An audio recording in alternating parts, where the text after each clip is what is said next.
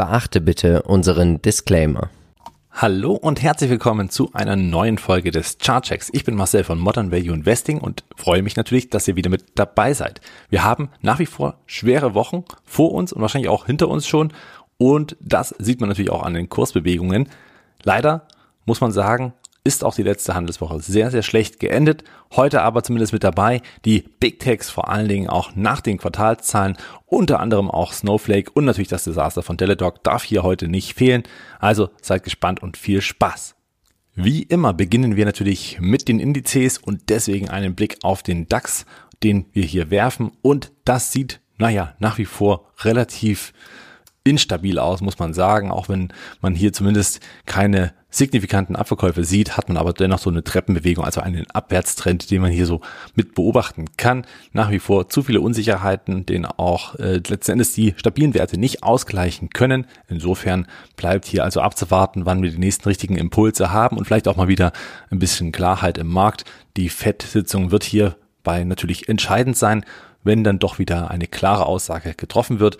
Ich erinnere nur daran, am 16. März war es eben so, dann kam der klare Fahr da kam der klare Fahrplan und dann ging es eben wieder hoch mit den Märkten und das ist eben immer das Spiel von Sicherheit und Unsicherheit und das werden wir auch dann wieder erkennen, selbst wenn es eben 0,5 Basispunkte oder 50 Basispunkte sind und insofern die Zinsen leicht steigen sollten und vielleicht auch stärker als erwartet, aber auch das wäre dann schon mit eingepreist. Schauen wir uns noch mal die US-Indizes an. Auch der Dow Jones mit einer tiefen roten Kerze ist gut gestartet den Handelstag am Freitag noch und dann ging es dann doch nochmal stark runter. Hier muss man natürlich sagen, ist es noch eine Seitwärtsbewegung, noch kein Abwärtstrend, insofern recht stabil, was zumindest auch die, ich sag mal, die Qualitätsunternehmen betrifft, die im Dow Jones gelistet sind, die halten natürlich auch den Indiz sehr stark bei der Stange. Insofern die Seitwärtsbewegung noch fit. Und beim US Tech muss man sagen, gab es so eine ja, schwierige Nachricht am Freitag, denn am Ende des Handelstages ging es sogar nochmal runter auf ein neues Tief. Das sind keine sehr guten Zeichen. Das sind tatsächlich weitere Abwärtsbewegungen, die hier zu erwarten sind. Es müsste schon sehr, sehr bullig zugehen am Montag, an diesem Montag, wenn die ja, wenn der Handelsbeginn dann stattgefunden hat und dann eben auch im Laufe des Tages immer mehr Stabilität hineinkommt, könnte man die 13.000 Punkte nochmal retten. Aber hier sieht es eher danach aus, dass man weiterhin fällt. Die 12.500 sind in, ja, sind mal die nächste große Unterstützung, die man so sehen kann. Und ähm, alles darüber könnte natürlich hier auch mal ja, schwierig werden. Wir haben einen Abwärtstrend, der weiterhin bestehen bleibt und natürlich gibt es dafür auch viele, viele Gründe. Genannt hatte ich ja hier schon einige. Außerdem noch einen Blick auf den Ölpreis, der sich hier doch ganz schön wieder nach oben gemausert hat auf die 110. Aber ihr seht, das ist so ein gewisses Aus- und Einpendeln. Wir haben hier verschiedenste ähm, Indikatoren, dass natürlich auch, ähm, ja, ich sag mal, der Ausbruch hier noch gelingen kann aus diesem ansteigenden Dreieck. Wenn das geschieht, ist das natürlich erstmal schlecht für unsere Autofahrer. Aber ähm, am Ende des Tages ist natürlich auch, ja, das immer funktionell. Gerade die Charttechnik sieht man die Wahrscheinlichkeit bei einem Ausbruch, dass es dann eben zu einem starken weiteren Anstieg kommt Richtung 130, ist dann zumindest sehr hoch. Wenn das nach unten sich auflösen sollte und hier ein Federausbruch oder beziehungsweise ein Ausbruch nach unten erfolgt, dann haben wir zumindest hier das Signal, dass erstmal wieder sinkende Kurse beim Ölpreis da sind. Das wäre natürlich wiederum gut für die Entspannung der Inflation, aber eben auch für die Reaktion der FED, die dann natürlich ein bisschen zurückrudern kann oder zumindest ein bisschen die Luft zum Atmen wieder erlangt. Kommen wir also zum ersten Unternehmen des heutigen Tages und da ist der liebe Philipp investiert. Deswegen schauen wir uns doch mal an, was bei Snowflake so los ist. Ich bin noch nicht investiert, weil mir diese Aktie schon immer zu teuer war seit dem IPO da wollte ich nicht rein. So sehr ich dieses Geschäftsmodell mag und es eigentlich auch genau richtig für mein Depot ist, sehe ich hier trotzdem noch keinen wirklich fairen Wert für einen Einstieg. Snowflake ist aber mittlerweile schon, naja, rein von der Bewertung bei 53 Milliarden im Vergleich zu dem, wo sie schon mal waren bei 120 Milliarden, doch durchaus schon attraktiver geworden. Aber auch das ist für mich nach wie vor ein enorm ja, teurer Wert, auch wenn man hier einen Burggraben haben sollte oder man hat einen. Dennoch, charttechnisch muss man sagen, alles auch auf Tendenz weiter siegende Kurse. Wir sehen, dass hier auch dieser Freitag nicht wirklich zur Stabilisierung beigetragen hat, minus 7,7 Prozent. Der Montag wird also hier auch spannend. Einmal hat es schon gedreht, und zwar Mitte März. Das war so das Tief, das, ja, der Peak der Angst, muss man ja sagen. Das hat hier schon einmal geholfen, bevor es dann eben, das war dann auch der 16.3. natürlich, als dann Klarheit herrschte mit den jeweiligen Zinsschritten die jetzt eben nicht mehr klar sind. Und hier wird sich also zeigen, ob der Abwärtstrend fortgesetzt wird Richtung 150 oder nicht. Wichtig wäre hier, ob diese Unterstützungszone zwischen 167 und 171 Dollar hält und da mehr Käufer als Verkäufer reinkommen. Wenn dies der Fall ist, ist es zumindest erstmal ein doppelter Boden. Die Wahrscheinlichkeit, dass das dann, ich sag mal, wieder zu einer Stabilisierung führt, Richtung 200, ist dann höher als der Abverkauf. Aber das geht natürlich schnell. Wir haben es gesehen, wenn die Fed plötzlich wieder Äußerungen tätigt, die alles andere wieder überraschen und mehr Unsicherheit in den Markt bringt, als das gewollt wäre, dann geht es auch schnell mal wieder unten drunter. Deswegen ist das immer so eine Sache aktuell.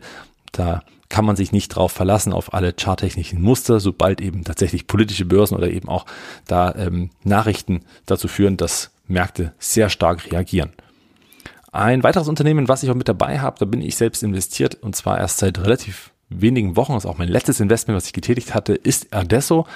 Die Aktie notiert doch relativ stabil insgesamt, muss man sagen, auch wenn es hier immer mal ein bisschen hoch und runter geht, haben wir aber immer noch eine Aufwärtstendenz. Dieser Trend ist noch nicht gebrochen. Hier wäre ich auch strikt, sollte es hier unter diese orange Linie gehen, dann würde ich hier sofort wieder die Position schließen. Die Bewertung von Adesso ist recht angenehm, wie ich finde. Also hier kann man sagen, schon durchaus mal von einem fairen Wert sprechen aber eben auch hier diese Linie hat eben schon öfter gehalten. Deswegen habe ich hier einen Fuß reingesetzt und werde dann hier einfach mal halten, mal schauen, wie weit sich dieser Aufwärtstrend hier noch fortsetzen kann. Und gegebenenfalls könnte ich mir auch vorstellen, hier die Gewinne wieder mitzunehmen bei 220 Euro. Wenn gleich dort auch die Bewertung eigentlich noch ganz günstig ist. Die Digitalisierung in Deutschland geht voran, aber ist natürlich auch wiederum mit Fachkräftemangel, hat dann einige Risiken dabei. Dennoch muss ich sagen, ein doch solides Unternehmen aus der zweiten Reihe in Deutschland, das ich so erstmal weiter im Depot behalten möchte. Das ist zumindest erstmal das Ziel. Aktuell sieht es ja doch recht gut aus, auch wenn es hier schon wieder ein Stück runterging am Freitag. Es wird auch der Montag jetzt nicht positiv beginnen.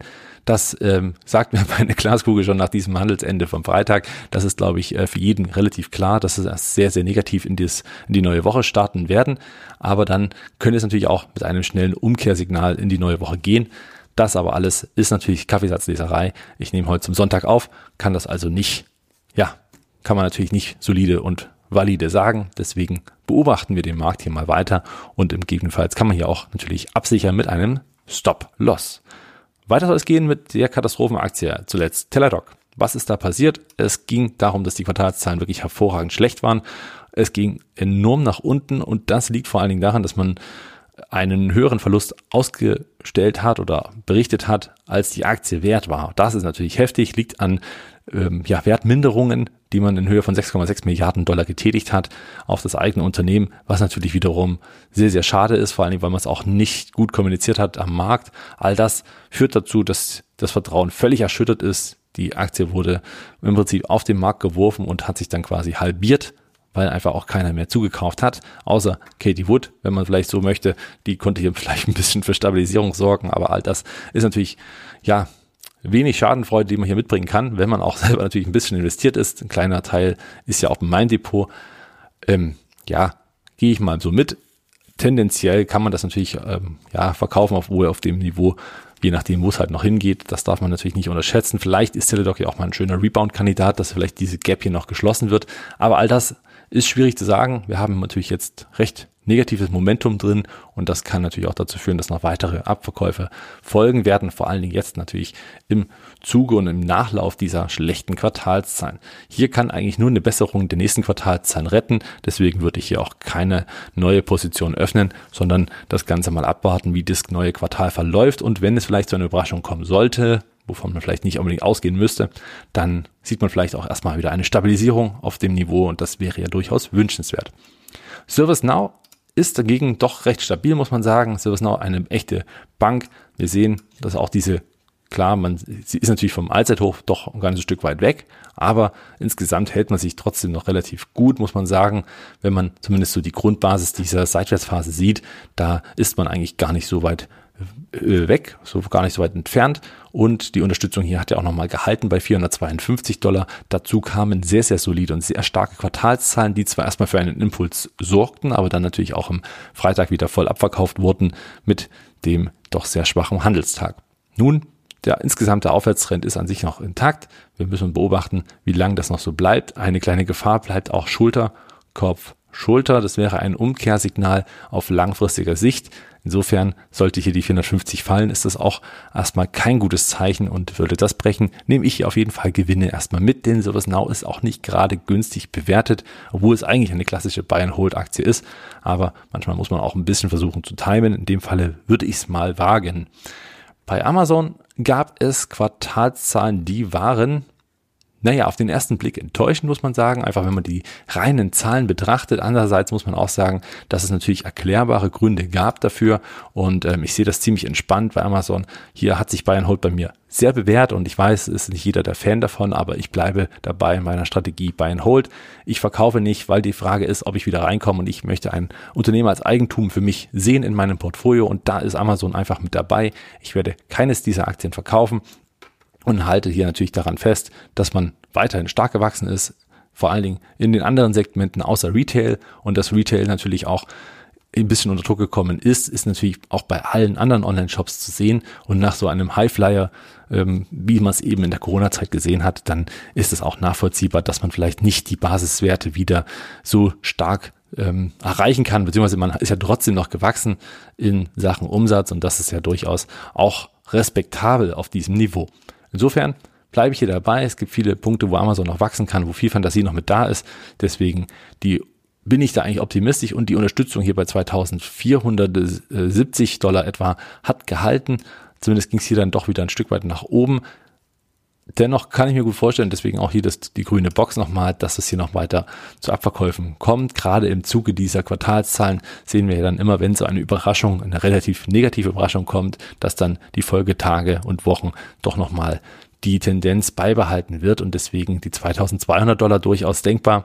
Bis dahin können wir uns aber erstmal, naja, ein paar Tage gedulden, wie die komplette, ähm, ja, wie der komplette Markt mitspielt. Es kann auch durchaus sein, dass es dann eben schnell mal nach oben geht, sollte der Markt wieder ein bisschen optimistischer werden und nicht alles auf Pleite-Stimmung gehen sollte.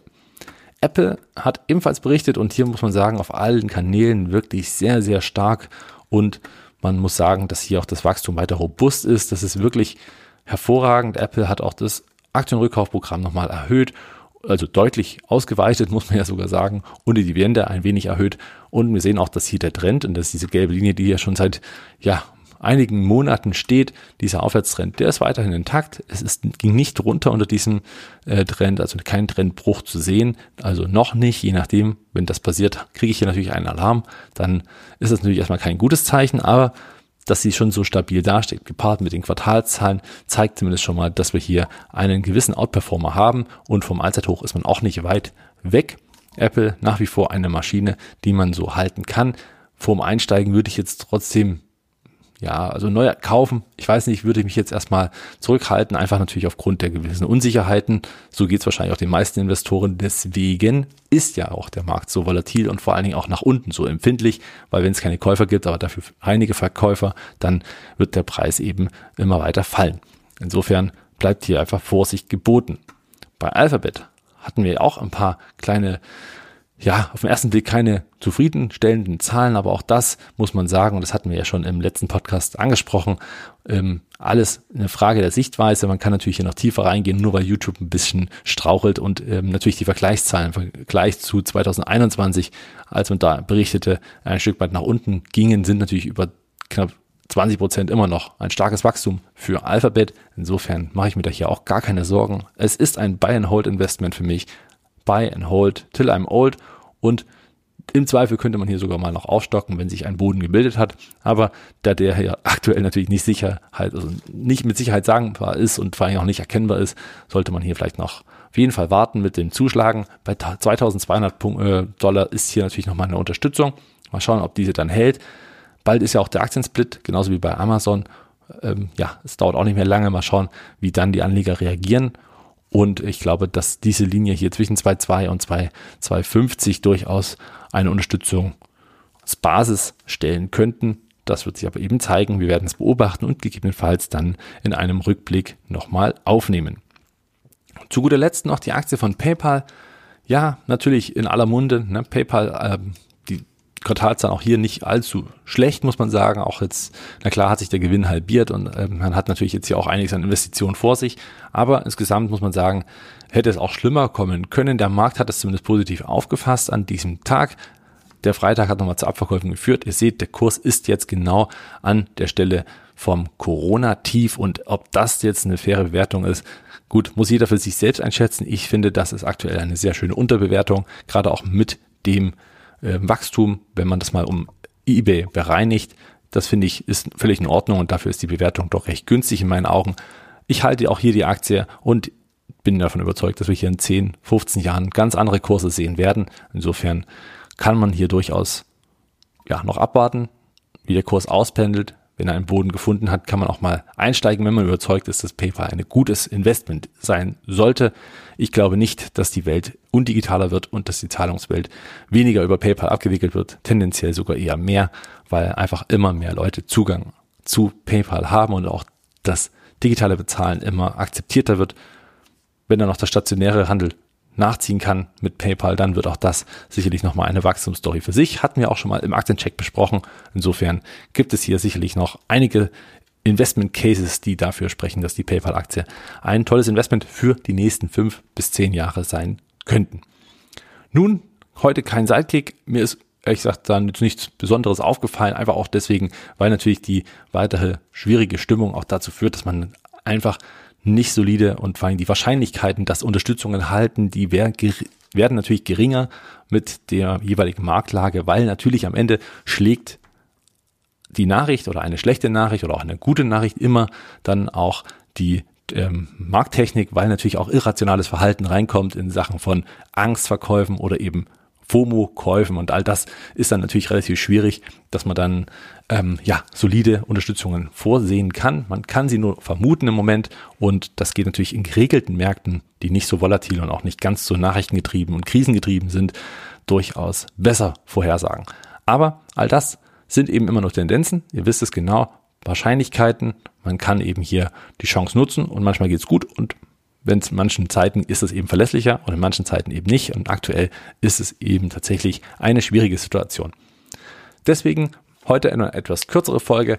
Ich wünsche euch eine schöne, erfolgreiche Woche und hört gerne nochmal in unseren Podcast rein. Wir haben unser Depot nochmal äh, ja, resümiert, wie es gelaufen ist im letzten Monat und Dazu natürlich nochmal die MVI Börsenliga, die gestern in der ersten Folge unserer Beta-Test-Version, also sprich des ersten halben Monat, wer hat gewonnen, wer hat verloren, die Depots nochmal angeschaut der jeweiligen Teilnehmer. Ihr könnt auch da noch gern teilnehmen. Für den Monat Juni kann man sich jetzt anmelden. Das findet ihr natürlich alles in unseren, ähm, ja, in unseren Show Notes, vor allen Dingen in der Folge der MVI Börsenliga. Also bis zum nächsten Mal und eine schöne Zeit. Ciao.